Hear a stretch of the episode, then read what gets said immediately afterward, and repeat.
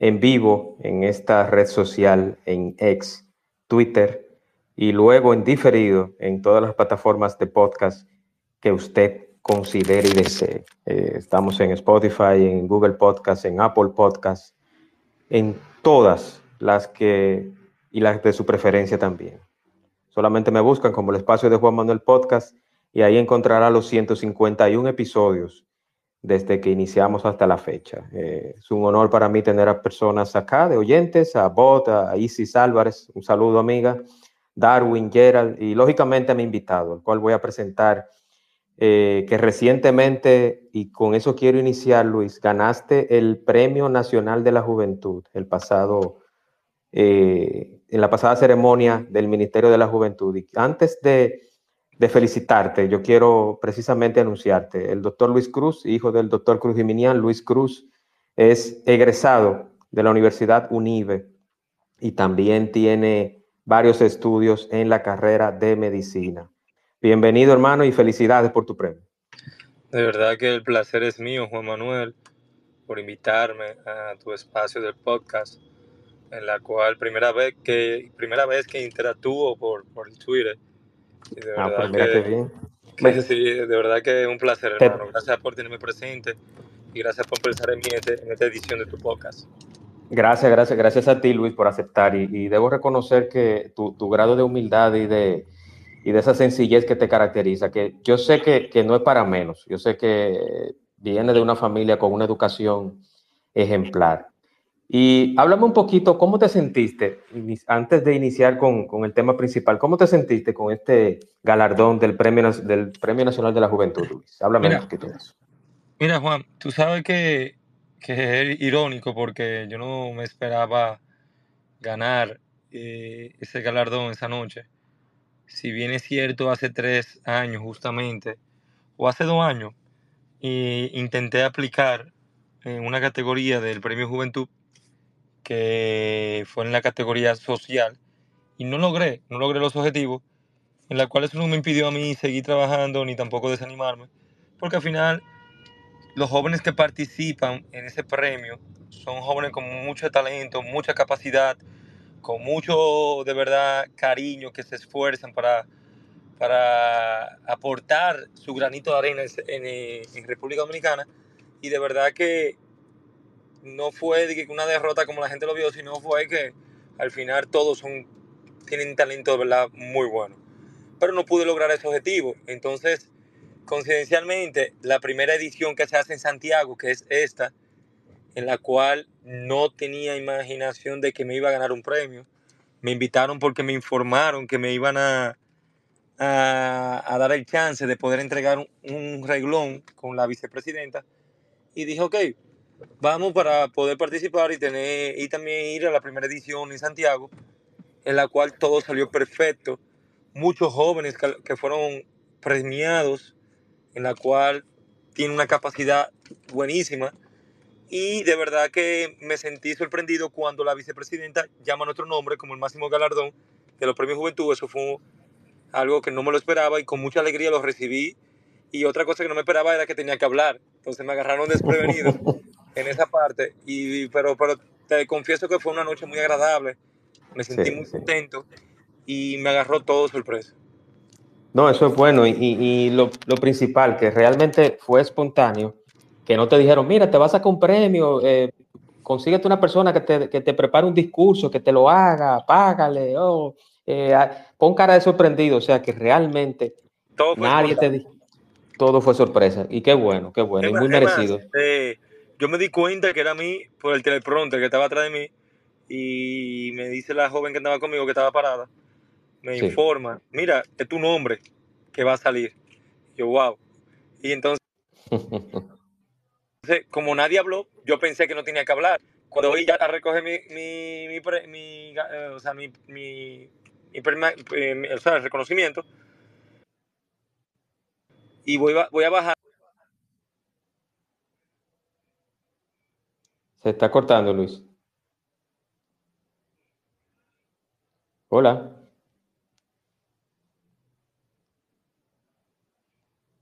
No te escucho, Luis.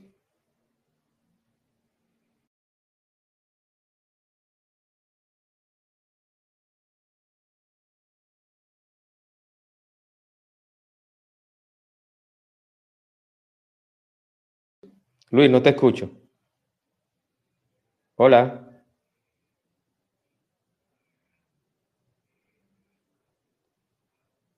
no te escucho, Luis. Ah, ok.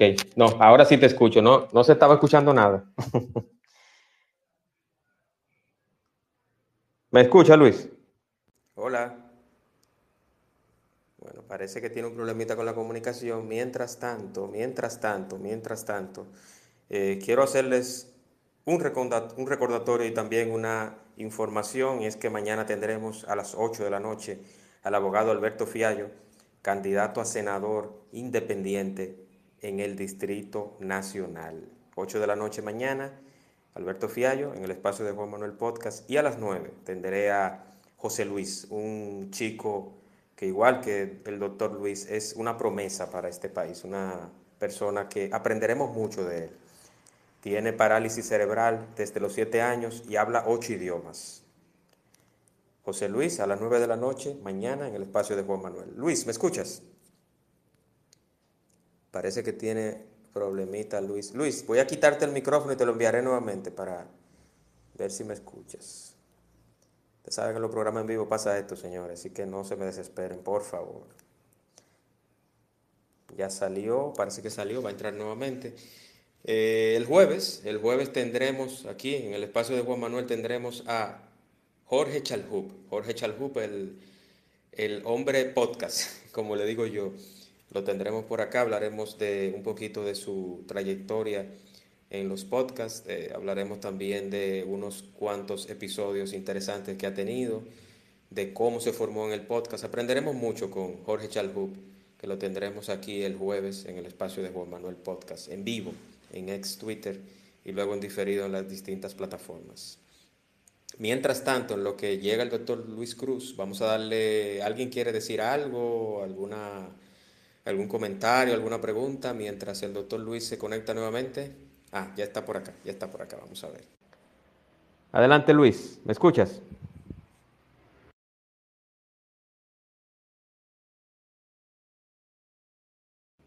Hola, Luis, ¿me escuchas?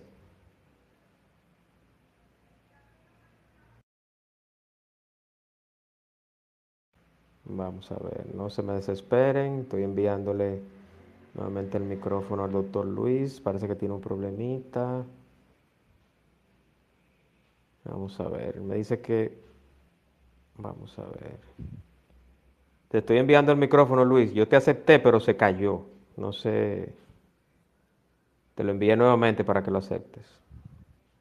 El micrófono. Vamos a ver. Vamos a ver. Mientras tanto, déjame ver si mi amiga Isis tiene alguna pregunta o comentario para el doctor Luis o alguien más si aquí quiere, tiene alguna curiosidad. Este es el momento en lo que se comunicamos, en lo que el doctor Luis se comunica nuevamente con nosotros y tiene el micrófono activo. ¿Alguien más? ¿Alguien más? Vamos a ver. Vamos a ver si ahora... Ahora está hablante Luis. De verdad que te pido disculpas. Juan, no, no, tranquilo, tranquilo. Tú sabes que el día a día de la, de la Cruz Minian es un poquito estresante. Sí, sí. Y tuvimos que visitar a un paciente a último momento en Corazones Unidos. Ah, Porque hay muchos pacientes que nos llaman a nosotros sí, sí. Eh, para que por lo menos le demos una segunda opinión o que le, o que le demos algo de esperanza. Entonces, una vez se trata de, de respetar esa parte de otras clínicas, pero mayormente uno tiene tanto compromiso con el paciente que uno tiene que... Entonces te pido disculpas que me estoy trasladando y tal vez se me, vaya, se me fue la señal en ese momento. No, tranquilo. Pero tratar de que no se vuelva ahí. No, no, tranquilo, tranquilo, tranquilo. Entendemos tu posición, no te preocupes. Luis, entonces nos quedamos, nos quedamos que ahí se fue también la señal un poquito. Entonces, la, la vicepresidenta te anunció eh, de que fuera, era... Subo cuando voy a bajar que ya recibo mi reconocimiento, me dice el comentarista o la persona que estaba hablando que tengo que dar una palabra. Eso fue algo que me agarró muy de sorpresa, porque mayormente, bueno, mayormente no, ningún participante que ganó no dio la palabra. Entonces yo dije, ok, yo no tengo que hablar, estoy bien, estoy tranquilo, pero al agarrarme de sorpresa, eso me sorprendió mucho pero agarré y, y, y dije la verdad, o sea, yo soy un liceísta frustrado del equipo de pelota. Entonces dije, yo no puedo desaprovechar que estoy en Santiago, recién ganado, déjame yo tirar mi cacarita aquí. Sa- sacate de abajo. le dije, soy antiguilucho y de verdad que bueno es ganar el máximo galardón en donde siempre tengo mi rivalidad. Eso es así, eso es así, eso es así. Pero de verdad que la pasé muy bien y quiero felicitar y aprovechar al Ministerio de la Juventud por esa gran edición de los premios Juventud que fue el 31 de enero, que se celebra también el Día de la Juventud, Correcto. en la cual fue todo un éxito. Nuevamente y de forma reiterada te felicito, Luis. Yo creo que, que eres un ejemplo. No hay que mencionar todo lo que has hecho porque eh, dice un precepto bíblico que lo que hace la mano izquierda, que no lo sepa la derecha. Y es, es Así bien es. sabido, es bien sabido toda la labor que hacen tu padre y usted. Entonces no hay que mencionarlo. Yo sé que es muy merecido. Y ese no será el último, Luis. Vendrán más reconocimientos y más premios hacia ti, hacia la bonita labor que ustedes hacen, hacia tu padre, que, que, que debo, de, que debo de destacar, que yo quisiera tener al doctor Cruz Jiminián aquí en este espacio. Vamos a ver cómo lo convencemos tú y yo, Luis. Vamos a tratar, vamos a tratar con Dios en Sí. adelante, que sé que le va a encantar este espacio. Sí, yo sé que sí, yo sé que sí. Luis, Lo único que sabe, lo que sabe que eh, irónicamente el doctor es, o sea, lo único que él sabe usar, porque él no tiene tiempo, ¿no? Sí, y no se sí. le puede culpar, es el WhatsApp. Pero Ah, uno lo enseña, ok. uno lo enseña. No, no, no, le, le- le enseñamos, le enseñamos, le, le damos un curso, un curso intensivo, no te preocupes. Después, No. ahorita, después ahorita lo vemos escribiendo tweet. Exactamente, exactamente, exactamente, así mismo. Luis, eh, ya, ya sabemos que profesionalmente eres doctor y tienes en tu arraigo familiar todo lo que es la medicina, la labor social y todo eso, pero en ti yo veo una vocación médica, así tal cual como lo dice el título del espacio, una vocación médica y una sensibilidad social. ¿Cómo empieza todo eso? Eh, ¿Empieza desde el- tus estudios de medicina, tus estudios curriculares? no, no, eso empieza, eso empieza desde que prácticamente yo nací. Porque Correcto. es bueno destacar, eh, Juan, Juan Manuel, Sí, que mi compartir familiar es con mis padres. O sea, correcto. era visitando cárceles del país con operativo médico. O sea, déjame, me explico nuevamente. Para yo poder compartir con el doctor Cruminian o con mi madre, que se llama Alida María Camacho, que mucha gente no la conoce porque ella siempre está detrás de cámara, aunque ya no está, ya ella no está tan activa como antes. Sí. Pero mi compartir, que yo siempre eh, que deseaba tener un fin de semana, era siempre visitando las cárceles del país, que en ese momento mi padre tenía un recorrido por visitar todas las cárceles que existían en la, República Dominicana, llevando atenciones médicas. Por eso la cercanía entre los privados de libertad con el doctor Cruminian, porque él siempre fue un aliado de la, de la gente que fueron cerradas las puertas. Entonces, mi infancia siempre fue con el padre Rogelio y con el doctor Cruminian, compartiendo y viendo las necesidades que existían en la República Dominicana. Entonces, ese don, o no ese don, esa, esa parte de existencia social siempre ha existido desde muy pequeño hasta, hasta hoy en día que hemos seguido prácticamente los valores y la enseñanza que me ha in- inculcado él sin ningún tipo de problema. Eso es correcto, eso es correcto, Luis. Luis, tú has sido un abanderado, perdón que te tutee, Luis. Eh, No, no, no, tranquilo, me puede decir como gusta. Eh, Gracias, gracias. de todo. Gracias. Usted ha sido un abanderado, Luis, de, de la, el manejo adecuado de los, de los cadáveres, de- del, del- del tratamiento digno de un cadáver, no tan solo de adultos, sino también de los niños y de los recién nacidos también. Eh, ¿Cómo ha sido eso? ¿Qué, qué- tienes, ¿Tienes algún proyecto? ¿Has hablado con, con alguna autoridad para, para manejar esa parte?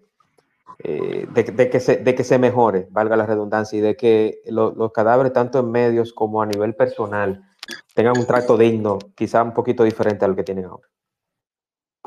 Mira, si bien es cierto, eh, la parte de...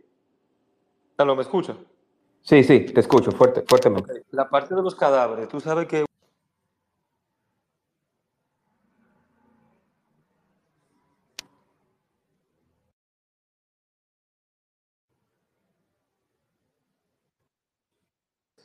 aquí no hay, en la República Dominicana no hay un protocolo humanizado para qué hacer cuando tiene esos tipos de cadáveres que mayormente son los niños que nacen muertos, los fetos. Entonces, ¿qué pasa en esa parte?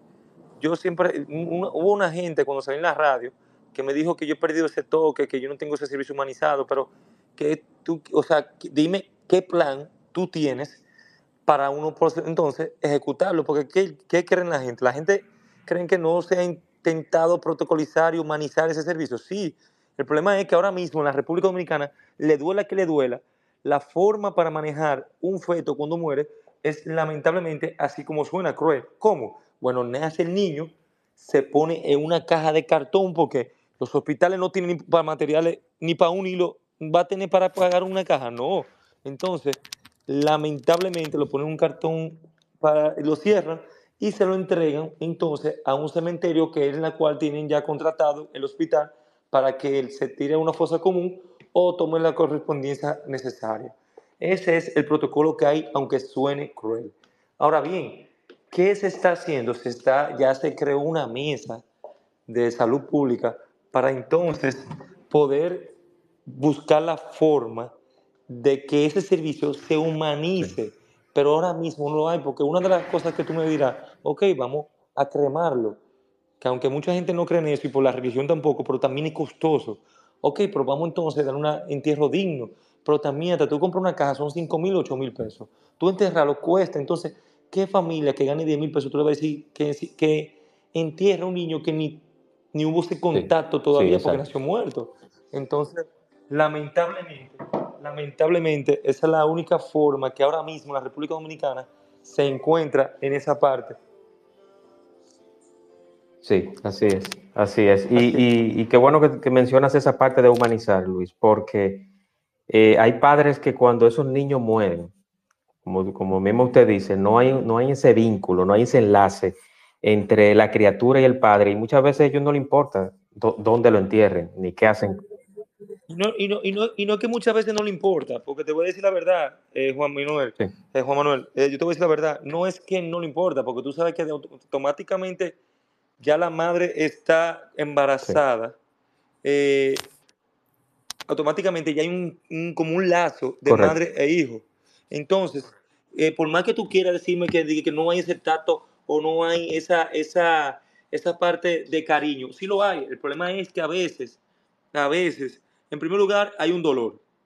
Y la madre, tú sabes que actúa con, con dolor. En segundo lugar, también hay un gasto, aunque tú no lo creas, y, ahí sí es verdad que entonces lo dice concha, mira, no hubo ese afecto, los familiares intervienen, vamos a dejar que la clínica suma y lo entierren para evitar que ese dolor siga propagándose mucho más.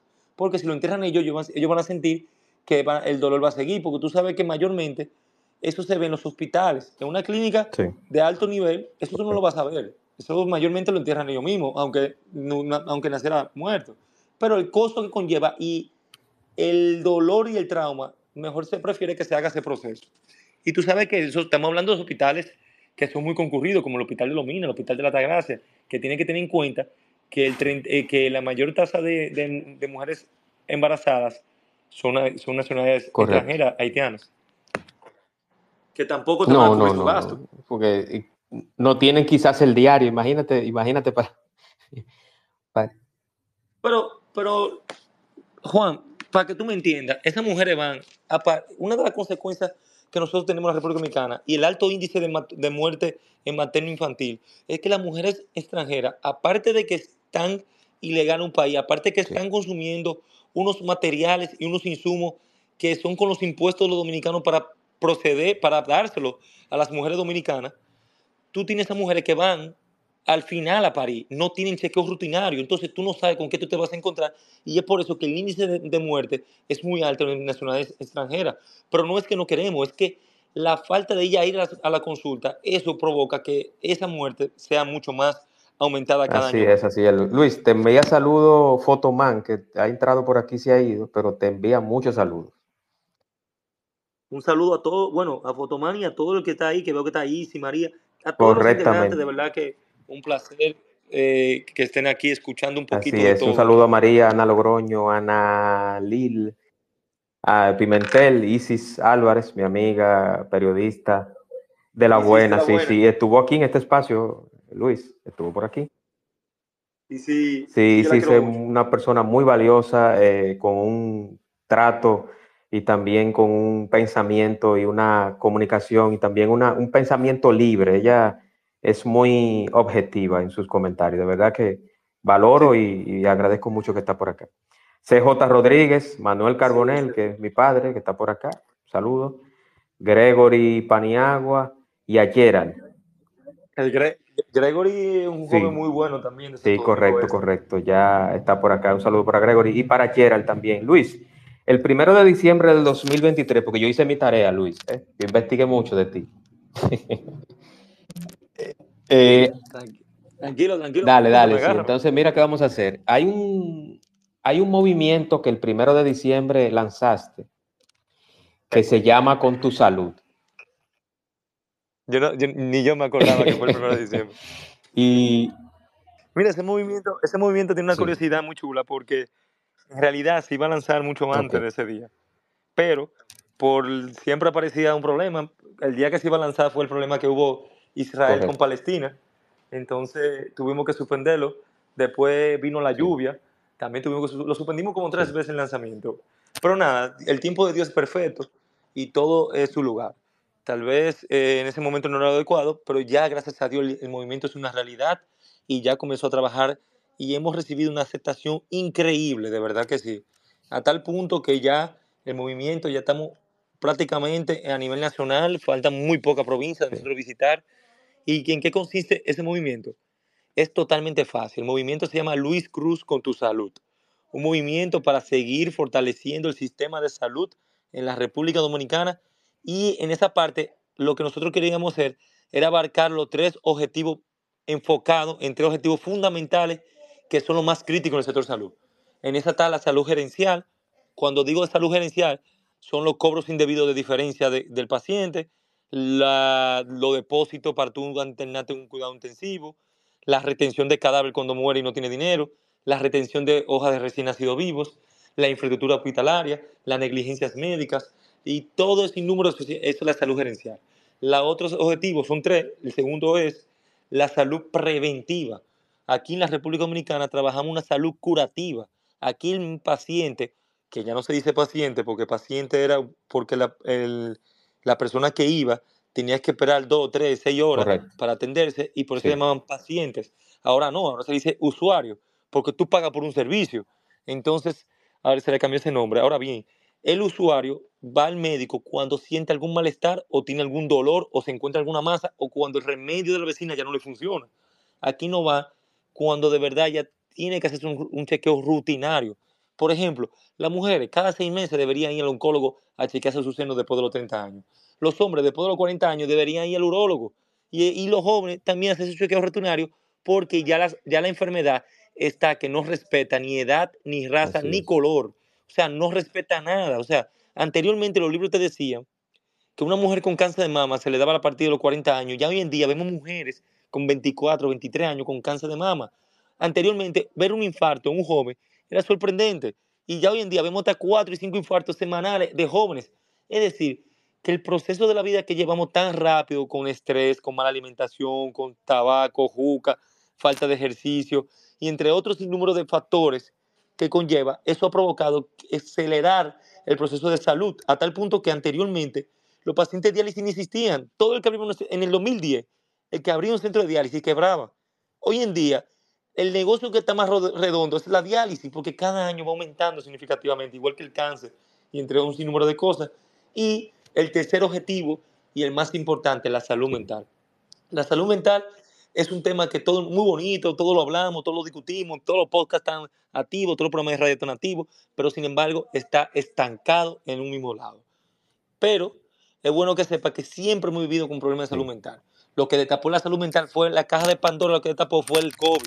Que no hemos dado cuenta que, el, que la salud mental es necesaria y hay que ponerlo en la posición pública, o sea, o la opinión pública urgentemente. no hay cobertura en el plan básico de salud mental. No hay cobertura de, atención médica, no hay cobertura de medicamentos, no hay cobertura ni de ingresos. Entonces, ¿cómo tú le dices a, a una persona que gane 20 mil, que gana hasta 50 mil pesos? Una consulta son 3 mil pesos. Un tratamiento mínimo dura 6 meses. Y aparte de eso, el tratamiento mensual son de 10 mil a 15 mil pesos. Pero aparte de eso, que te estima, la sociedad te estima como que tú estás loco y no. Es bueno destacar que el 37% de los dominicanos tenemos problemas de salud mental. Y de ese 37%, el 40% tiene de depresión y un 30% de ansiedad, siendo este número que acabo de dar, la ansiedad y la depresión lo más abundante en salud mental. Y eso no significa que estamos para locos. Cualquiera que estamos escuchando aquí puede estar pasando por un proceso de salud mental, puede estar pasando por un proceso de depresión, de ansiedad, hasta perder un trabajo, un proceso de depresión, hasta perder un familiar es un proceso de depresión. Entonces, y aparte de eso, por ejemplo, nada más tenemos 368 psiquiatras en el país entero para 10 millones de habitantes. Debemos motivar la creación de más residencia médica psiquiatría. Debemos motivar más, eh, eh, por ejemplo, nada más hay 150 psiquiatras nombrados en el régimen público para 10 millones de habitantes. Claro que tú vas a tener una demanda demasiado alta. Para tú conseguir una consulta en un hospital, tú tienes que darte un año, al menos que tú estés pegado. Entonces, esos son los tres objetivos que por el movimiento nació, porque más que un movimiento es una lucha, para luchar para, para que la salud sea un derecho y no un privilegio, y para que todo tenga una salud digna y de calidad. Y desde el sector privado, nosotros estamos aportando nuestro granito de arena. Porque tú dirás, ok, es muy bueno criticar, es muy bueno opinar, es muy bueno. No, nosotros tenemos un sinnúmero de abogados que tienen conocimiento de salud, creando leyes para nosotros aportárselo al departamento o a la, Comisión de Salud del Senado y, de, la, y de, de los diputados para aportar. Pero también estamos aportando, llevando charlas, concientizando y llevando visitas a toda la provincia de salud mental, medicamentos, concientizando, porque estamos tratando de educar a la ciudadanía dominicana cómo podemos atacar todo ese tipo de cosas. Qué, qué, interesante, Luis, que tocaras el tema de la salud mental, porque precisamente eso te iba a mencionar y, y como, como dicen eh, coloquialmente, una cosa lleva a la otra. Y yo también quiero eh, comentar un poquito del tema de la salud mental. Mira, Aníbal Díaz, que, que es, es candidato un excelente diputado. Sí, y tiene un proyecto muy interesante y muy bueno sobre la salud mental. Y eso está estancado, no se menciona, no se menciona. Entonces, es una realidad. Mira este caso reciente de ese, joven que se, estrella en la puerta del Palacio Nacional, poniendo en, riesgo su vida, la de la seguridad que está en el Palacio Nacional y del mismo presidente de la República. Entonces, en un evidente caso de un paciente de salud mental, no soy doctor, no quiero hacer juicio de valor, pero esa persona se nota que tiene un, tema de salud mental, según las, según las informaciones. Se exprese como él dijo, que fue por una voluntad de una, de una persona que le dijo que chocara, ya eso es una persona que hay que evaluarlo por el Departamento de Psicología para Correcto. ver qué está pasando. Entonces, entonces, no quiero hacer juicio de valor, este, este espacio no se trata de eso, pero sí, sí quiero destacar eso, que qué bueno que Luis lo menciona y usted, Luis, como una voz autorizada y una persona que tiene acceso a, todas las oficinas o departamentos del, país, del Estado, de, las autoridades competentes, yo quisiera que eso se, siga mencionando. O sea, que, el tema salud mental no es, no es un tema de moda. No puede ser un tema de moda, tiene que ser un tema real. Y las puertas de este espacio están abiertas, Luis. No es cliché, no es porque te tengo aquí, pero las veces que sea necesario, que tú me digas, mira, Juan, vamos a hacer un espacio, vamos a hablar del tema de la salud mental, vamos a ponerlo por todos, por todos lados. Eh, mira, vamos para, tú como un medio independiente de redes sociales, vamos a hacer una vista pública en el Congreso y yo me muevo de Punta Cana para Santo Domingo. O sea, cuenta conmigo, hermano, 100%. te agradezco. Mira, en conjunto con muchísimos doctores este, y líderes comunitarios, y presentadores, así como sé que tú estás también, Juan, así sé que está Isi, entre otros comunicadores. Sé que va a llegar el momento de que la salud mental sea una realidad, porque se necesita. Y mira que hay muchísimos profesionales de la salud que estamos luchando constantemente, llevando esa voz de donde la persona necesita, porque por ejemplo en el país de la República Dominicana se necesita el primer hospital solamente de salud mental. Aquí hay hospitales de oncología, hay hospitales de traumatología, hay hospitales de, ginecología, de pediatría, de, medicina interna, pero aquí no hay un hospital de salud mental. Aquí hay unidades de crisis que no dan abasto a las necesidades que hay. Ahora tú me dirás, ¿y el antiguo 28?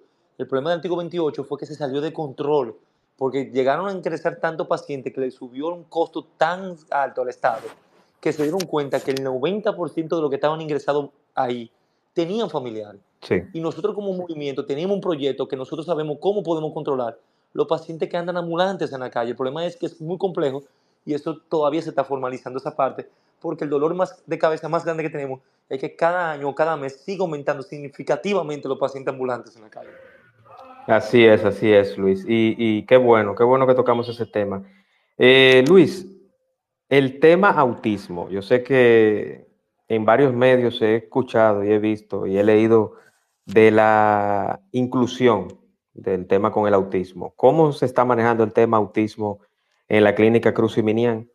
¿Y, qué, puedes, qué puedes aportar sobre ese tema? Que, Mira, el tema del autismo es un tema que, gracias a Dios ha tenido un avance muy, más, más fuerte que el de salud mental. Correcto. muchos jóvenes padres que, con un hijo con autismo y que han hecho una lucha por, porque de verdad es costoso y son muy limitados los servicios que hay de autismo y son muy cerrados. Por ejemplo, no tiene que irte tan lejos. Cuando pasó el caso de Nuria, de la señora Silverio, me acuerdo, Elizabeth, que, que, sonó y explotó, la gente hasta ni le importó si era verdad o no. Lo que más le importaba, ¿con qué voy a hacer ahora? Porque era uno de los pocos centros que daban esa atención eh, a padres eh, con un niño con autismo. Entonces, al final, y es costoso, es muy costoso. Entonces, al final, le falta todavía mucho a ese proyecto de ley que fue aprobado hace par de meses, porque todavía, todavía hay demasiadas necesidades, cada, cada día más, aumentando más los niños con autismo, que son niños que pueden incursionarse en la sociedad sin ningún tipo de problema que, y son muy inteligentes y con mucha capacidad, pero tenemos que darle el mecanismo las ayudas necesarias. Ahora bien, es costoso. Entonces, por ejemplo, nosotros como clínica todavía no tenemos el mecanismo de poder eh, tener eso, porque no son ninguna clínica, son muy pocas las clínicas que puede tener un centro de, especializado para autistas. Ahora bien, nosotros tenemos departamentos de salud mental, psicología, psiquiatría, entre otros departamentos que te pueden diagnosticar, pero para tratarlo, guiarlo y darle su terapia y tener la educación que amerita el niño, nosotros no contamos con esas condiciones y son muy limitados en la República Dominicana, que, ojo, creo que está avanzando mucho más que la salud mental. Y yo creo que de aquí a dos años vamos a tener un avance muy bueno y significativo en lo que tiene que ver con el autismo en la República Dominicana. Sí, y yo creo mucho también en la formación, Luis. Y precisamente como usted fue formado en una universidad, pero también viene de una formación familiar correcta, también yo creo que hay muchos eh, profesionales de la salud que deben formarse en el tema autismo, en el tema espectro autista. Y eso eso eh, fue parte de lo que usted dijo, pero yo creo que eso también vale mucho, porque cuando un ingeniero se forma en su carrera, se forma en otras áreas y se formaliza. Cuando un médico, un abogado, un maestro, o sea, la formación es vital en, los profesionales en la República Dominicana. No sé, no sé si se está formando en ese aspecto para tratar esos temas o, eso está en camino. Sí, se, está en camino. Eh, en esa parte, de verdad que vuelvo y te repito, nosotros vamos a ver un cambio muy significativo eh, en estos tres años que vienen por ahí, porque no solamente el sector privado, el sector público y privado van a trabajar en alianza para mejorar esa parte, porque tú sabes que eso ha sido un dolor de cabeza para ambos sectores.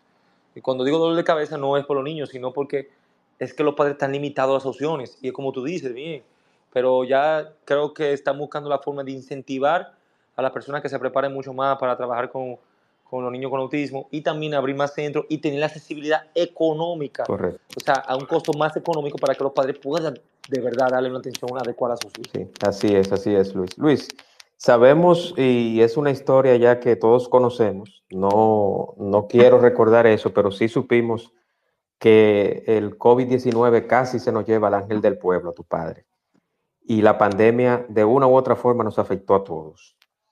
Eh, ¿Cómo fue, qué, qué, enseñanza, qué enseñanza te dejó el COVID? Y yo quiero primero iniciar, ¿cómo, cómo, cómo a ustedes le toma el inicio de la pandemia? ¿Cómo fueron desarrollando el tema de tratamiento COVID? ¿Y, y, qué, qué, cómo fue, qué, qué lo hizo ustedes tan exitoso de manejar el COVID de la manera que lo manejaron?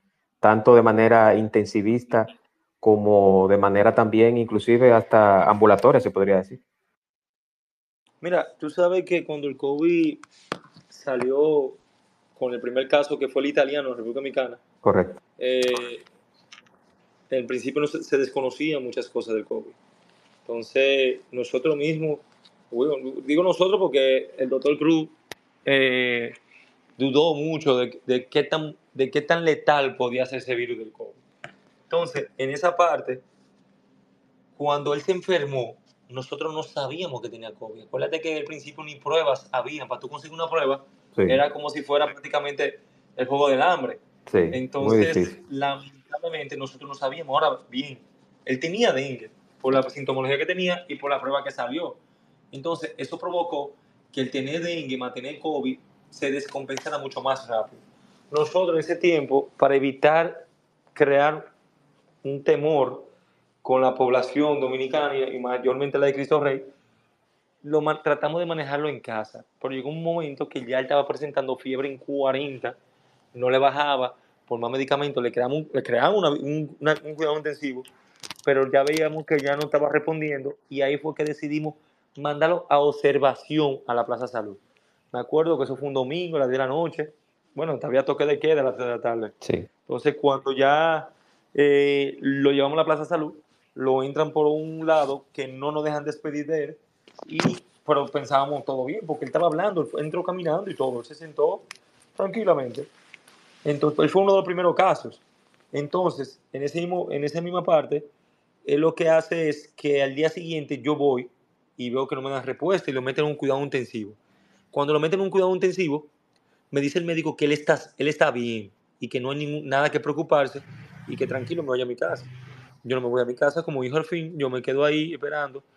Y, y me acuerdo como hoy en día, lunes a las 4 de la tarde, lo van a mover de pabellón del cuidado intensivo respiratorio a un cuidado intensivo de COVID que crearon para eso, porque justamente también habían ingresado al, artística, al artista, a un señor que también falleció, a Jenny Polanco y otras cuatro personas más, y crearon un cuidado intensivo de COVID.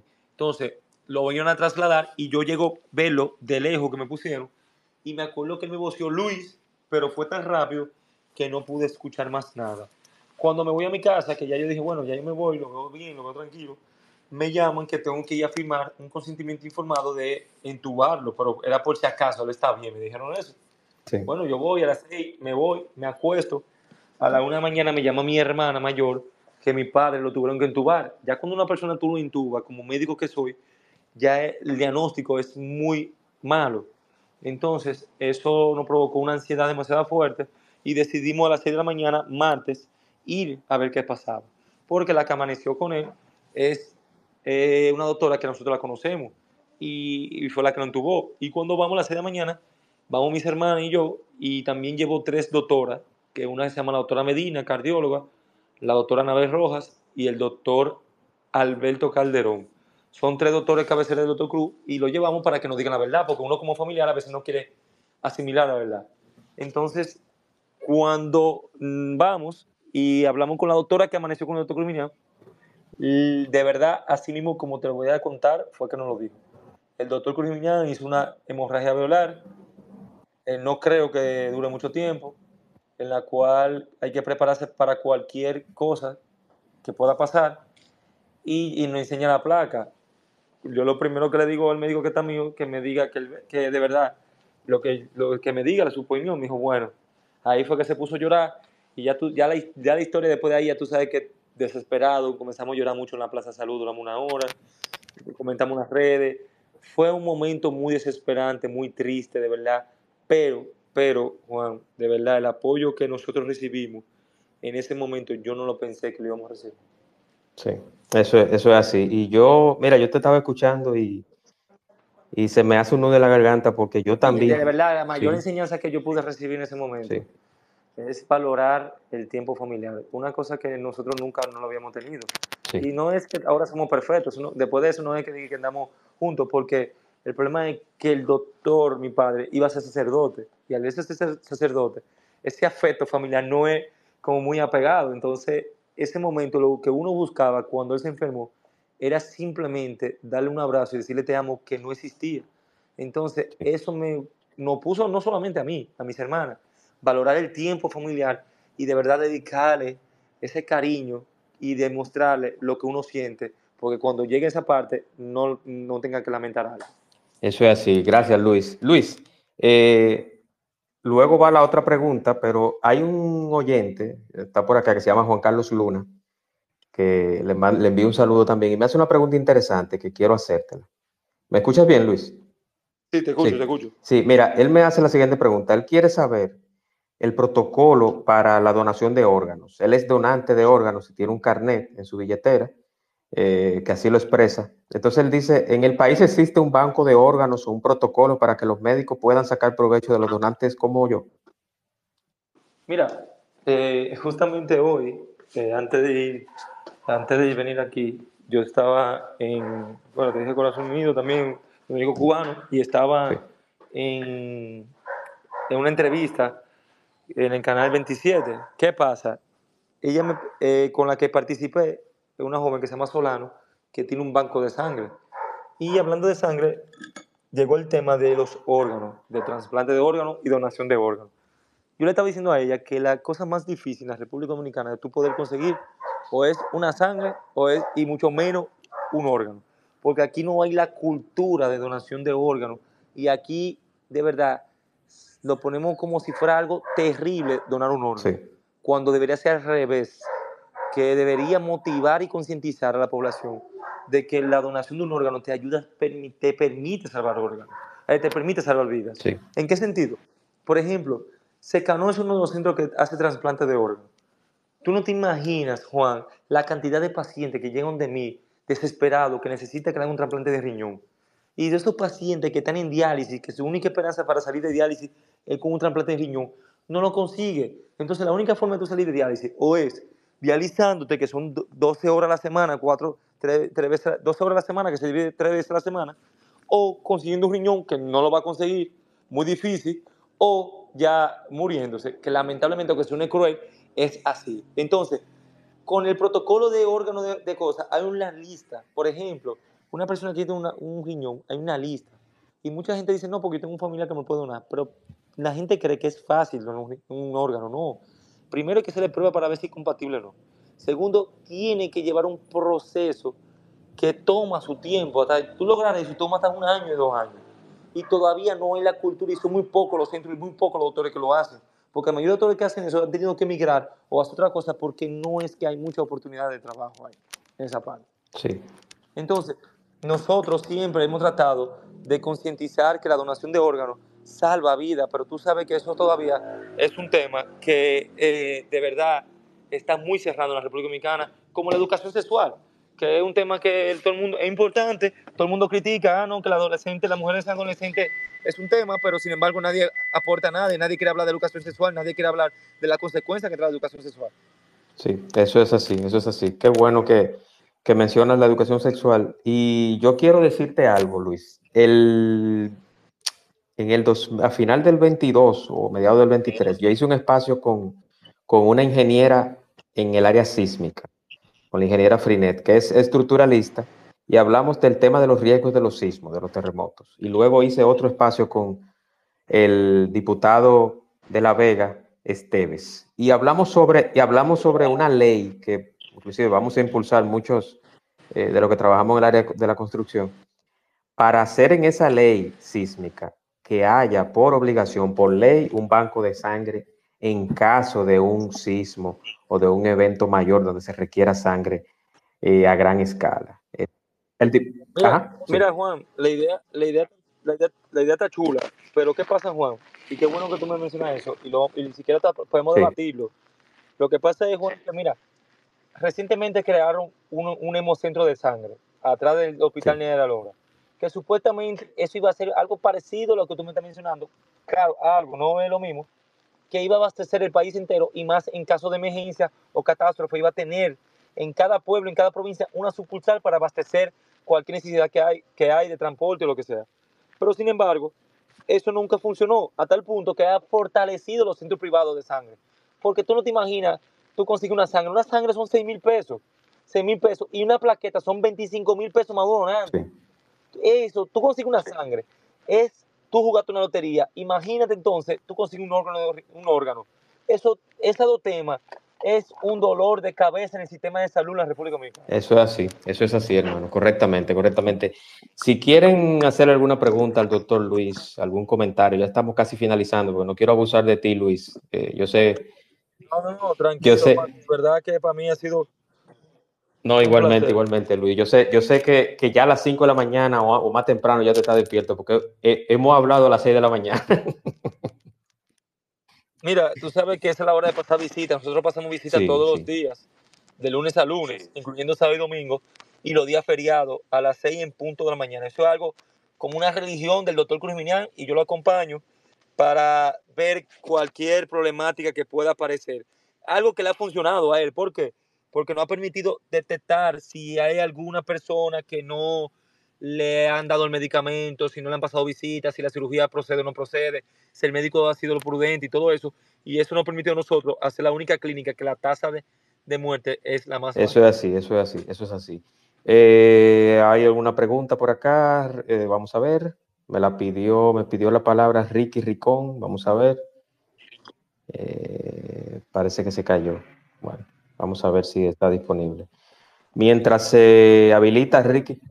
Sí, sí, sí, sí, pueden, pueden preguntar, aprovechen, aprovechen, que, que Luis, Luis está estrenando, es, es primerizo en este tipo de los espacios. No. Eh, Juan, buenas noches. Buenas noches, Ricky, adelante, bienvenido, hermano. Que yo fui, yo fui pasante, Luis, un placer nuevamente. Yo fui pasante en la Cruz Jiminian hace un año y es una realidad. Y lo que más le gustaba a los pacientes era ver al doctor Cruz de primero. Pasando visita. Pasando visita. Y siempre anda con un bultico regalando, regalándole chocolate. El, famoso maletín. Óyeme, un sinnúmero de cosas que yo cuando yo decía, yo quiero ser como el doctor Cruz. Porque que todo el mundo lo ve como el ángel del pueblo. Mano, hay gente que, ay doctor, me duele. Y él le decía, tranquilo que usted se va a recuperar. Y hasta que no se le pasaba el dolor, que no lo medicaban, él se quedaba ahí. Y yo decía, Dios mío, esto es una vocación demasiado grande. De verdad que sí. Para mí, e, es así. Para mí fue un placer haber estado en su clínica porque aprendí mucho, mucho, mucho con todos los casos que llegan. Aquel que no tiene para estar en una clínica, pero llega a la Cruz Jiminián y se le recibe como el que tiene un millón de pesos le puede pagar. Lo digo a boca llena porque lo viví. Pasé un cuatrimestre, que es lo que uno dura por medicina interna y social allá, con la doctora Mucay y... Sí, sí, eh, muy buena doctora. verdad que le, le digo eso. Excelente, muchísimas gracias, Ricky. No, mira, te agradezco mucho esa palabra y más que él sabe más de la mano de nosotros, o sea, vivió la experiencia. Y tú sabes que en la pasantía, eh, que ya eso entraría a otro tema, pero yo quiero aprovechar, Juan, y quiero decir algo que, y voy a aprovechar que, él se expresó, que él hizo el internado allá o la pasantía, ah, que los pasantes tienen un reto muy grande, los médicos en la República Dominicana, y más si somos jóvenes uno de los sitios de las áreas que los jóvenes más difícil la tiene es en el sector salud. Por ejemplo, mira él, él terminó su, internado, ¿verdad? Ahora tiene, tiene que hacer la pasantía un año en donde le toque. Pero después de hacer un año, tiene que hacer, aplicar para ser residentes médicos, para formalizarse con una especialidad para, hacer, para poder trabajar como especialista. Sea cirugía, depende de la especialidad, va a depender el tiempo que dura. Pero aparte de eso, tiene entonces que posicionarse en un lugar que le den la oportunidad de que él pueda expresar todo su conocimiento profesional para él poder trabajar. Y uno de los retos que va a encontrar no es lo médico, son los mismos usuarios que no, van, que no confían en los jóvenes, porque creen que no tienen la capacidad profesional para atender, pero sin embargo, los jóvenes somos uno de los más capaces porque la medicina es una de las áreas que más se actualiza cada mes que lo que hoy es rosa, mañana es azul, porque todo va en actualizaciones rápido. Eso es así, eso es así, correctamente. Isis Álvarez, bienvenida, hermana. Un honor, adelante. Muchas gracias, eh, Juan Manuel. Un abrazo para ti, Eh, de verdad, el honor es mío participar en, tu sala y, un abrazo más fuerte para, Luis. Gracias, Sis. Eh, viejo, de verdad, eh, me he quedado porque escuchar a Luis es siempre edificante y yo sigo y soy admiradora y amiga del doctor Cruz, como a veces le llamamos, le llamo, le digo en cariño, el doctor Chapatín por el maletín. Eh, por esa labor de servicio, es amigo de los amigos. Eh, más adelante conocí a Luis, que tiene la misma característica. Yo sé que Luis está haciendo un camino muy particular eh, al lado de su papá, pero también buscando ese camino fuera de, porque no solo se ha quedado de, esa ala, sino que ha potencializado, ha apoyado las acciones de su papá y ha fortalecido la fundación, la clínica y las iniciativas como joven al fin.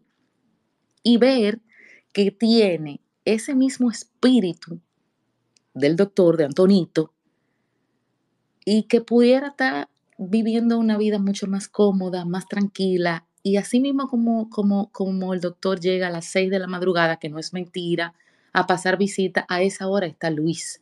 Y los fines de semana la vida de Luis también es médico y eso es una vocación, como lo dijera el amigo, muy, muy, muy grande, que hay que respetar, que hay que valorar, que hay que apoyar y que los gobiernos debieran apoyarlos más, porque esos son ONG que le dan una fortaleza a la acción política o a, las políticas eh, sociales del gobierno y muchas veces no se toma tan en cuenta.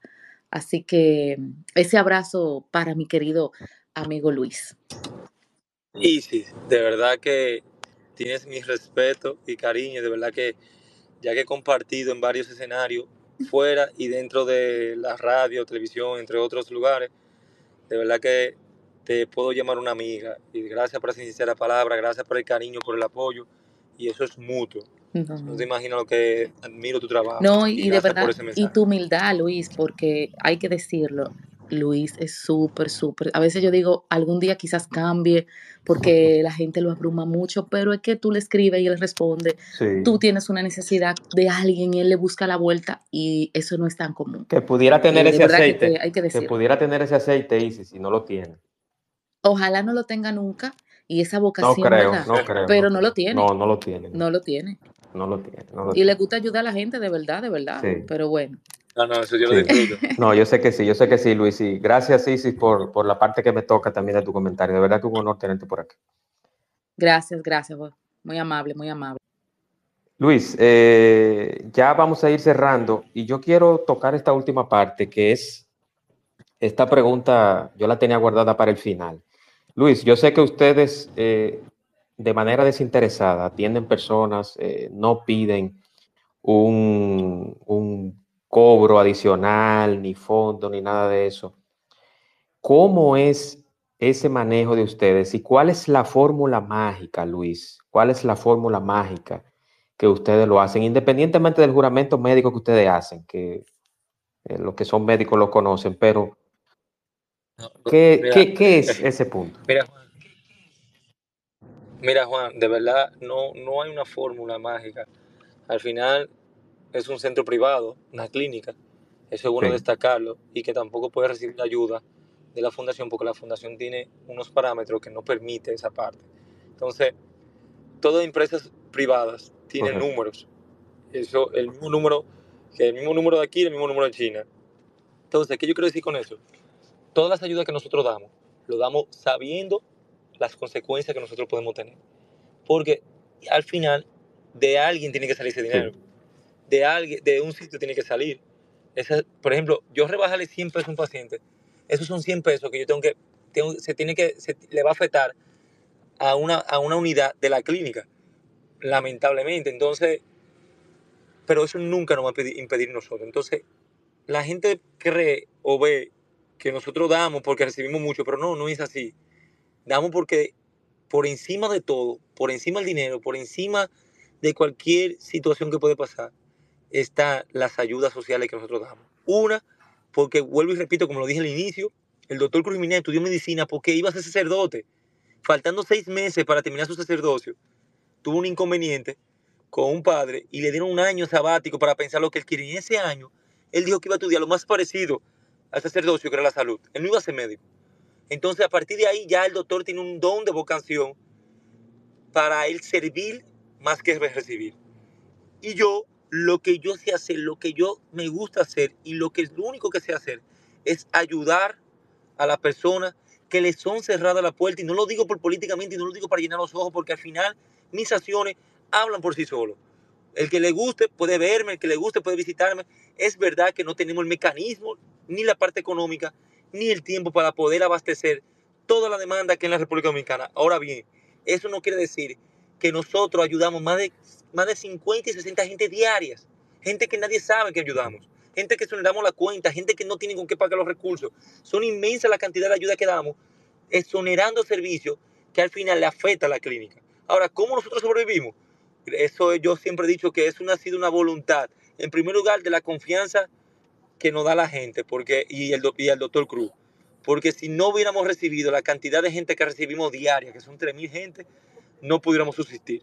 Y la otra es la gracia de Dios, hermano. Porque tenemos a alguien que nos cuida, de que, que multiplica las cosas y prevé. Y eso nos ha permitido a nosotros seguir ayudando el primero el paciente y después se le pide un seguro y siempre dar un servicio humanizado. Eso, eso es correcto. Y también hay una credibilidad, Luis, que tanto tu padre como tu equipo, como, como usted también la tienen. O sea, nadie aquí puede señalar a la familia Cruz, a ese centro, de ningún tipo de teje, maneje raro, una cosa rara. No, no, no, no. O sea, todo ustedes lo han hecho todo, el, todo este tiempo bajo una una luz de credibilidad y de mucha transparencia. Luis, yo tengo aquí a una amiga de ambos, eh, Steve. Adelante, Steve. Hello. ¿Qué tú pensabas? Que yo no iba a hablar. Reporta sudores. ¿Cómo están, chicos? Hello, Steve. Un placer a todos. Eh, la verdad es que es cortito lo mío. Claro. 100%, 100%, igual que yo también, igual que yo, igual que yo. Sí. Bueno, eh, yo la verdad que eh, lo mío va a ser cortito porque voy saliendo con una reunión a esta hora, sí, pero voy saliendo. Em, yo la verdad es que lo, lo más que puedo decir de Luis, que aparte de ser mi amigo personal, o sea, mi amigo que lo quiero como si fuera un hermano, la verdad es que la vocación está por encima de todo. Luis, señores, se desvive. Él tiene familia y la verdad es que el que conoce a Luis sabe que Luis está en su clínica, en su trabajo, para la gente, desde las 5 de la mañana, se lo digo yo, señores, que a las 5 y media, él tiene un ánimo como que a las 5 de la mañana, a las 5 y media, son como las 2 de la tarde. Yo no sé eh, qué es lo que él bebe, que no sé de verdad. Pero la verdad es que Luis, con todo el amor del mundo, todos los días, incluyendo sábado y domingo, se levanta a trabajar. A mí me consta el trabajo eh, por encima de cualquier cosa.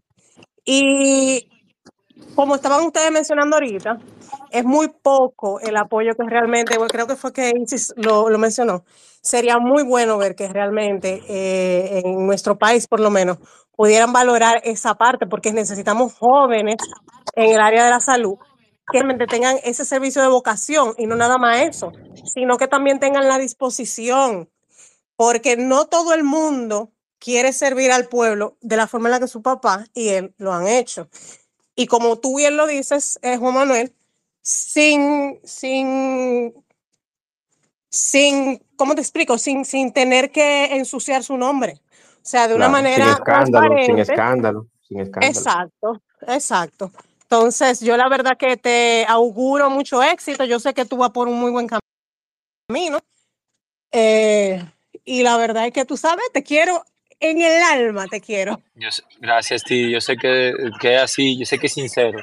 Y de verdad que gracias por ese apoyo que también que tú siempre me das desde el día uno que nos conocimos. Y de verdad que eso, tú siempre cuentas con un amigo de este lado. Y, y yo sé que también tú eres una fajadora, una mujer que ha luchado por sí sola para salir adelante y que ha logrado tus, objetivos. De verdad que te felicito también a ti. Pero tú no, me ves, tú, no me tú no me ves vaina, Luis, porque mi cómplice para que usted esté aquí esta noche fue Steve.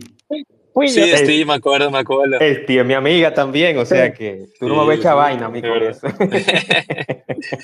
así, ah, no, pero yo, yo, doy, yo doy para todo el mundo, ¿eh? No hay que ponerse así. Muchísimas gracias, Steve, por tu palabra. Y, y, y las palabras. Igual, igual. Eh, las palabras de Steve, Luis, eh, se suscriben, creo que a todos los oyentes que están por acá. Y yo opino lo mismo. Yo digo que que Dios tiene que bendecir mucho a tu padre, a ti y a esa bonita labor que ustedes hacen.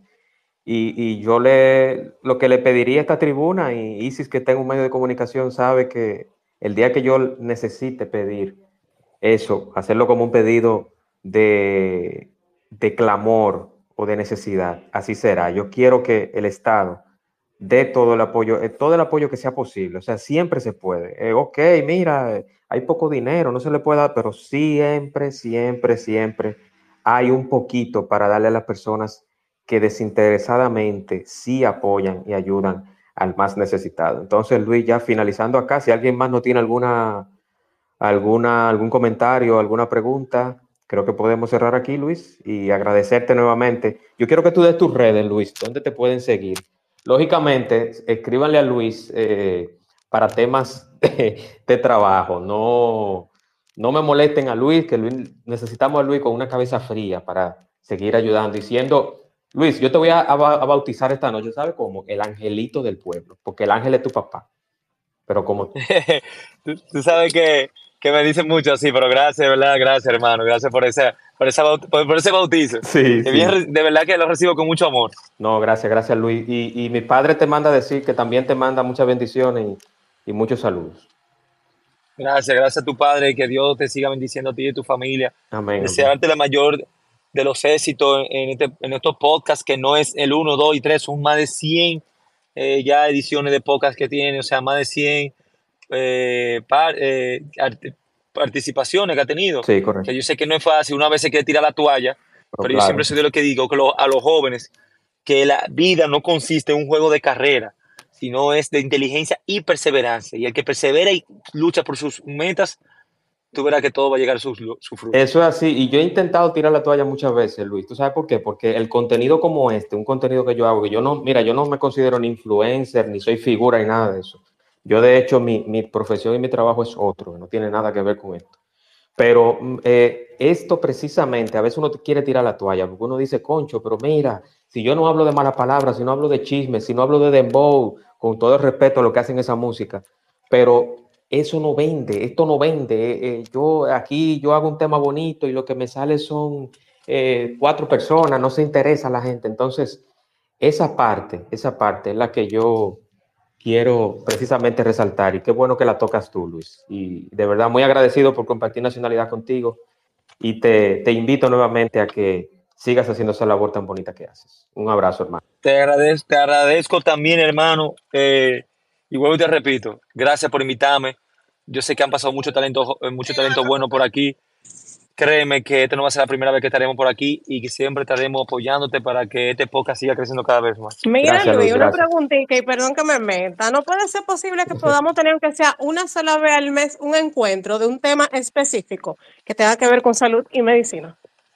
Bueno, pues claro que podemos, claro que podemos, claro que podemos, todo, todo se puede, todo se puede. Hicimos ese ah, compromiso, eh, pero, pero esa, esa, eso es, va a ser palabra de gallero, ¿verdad, Luis?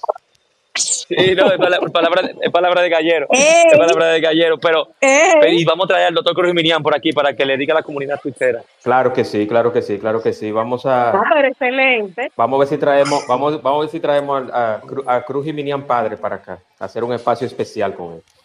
Luis, así será. Luis, nuevamente, que pase buenas noches. Ya saben, mañana el doctor Alberto Fiallo, 8 de la noche, 9, tendremos a José Luis Matos, eh, políglota, tiene parálisis cerebral desde los 7 años, pero habla 8 idiomas, señor. quiero que conozcan esa increíble historia de José Luis. Eh, 9 de la noche mañana en el espacio de Juan Manuel y a, a las 8, Alberto Fiallo, abogado y candidato a senador independiente en el Distrito Nacional. Señores, buenas noches, descansen y cuídense mucho. Chao, chao. Luis, un abrazo, hermano. Un, placer, hermano, y que Dios te siga bendiciendo cada día más. Igual, amén. Igual a tu familia, saludo a tu padre y bendiciones para tu familia también. Amén. Chao, chao, señores. Hasta la próxima.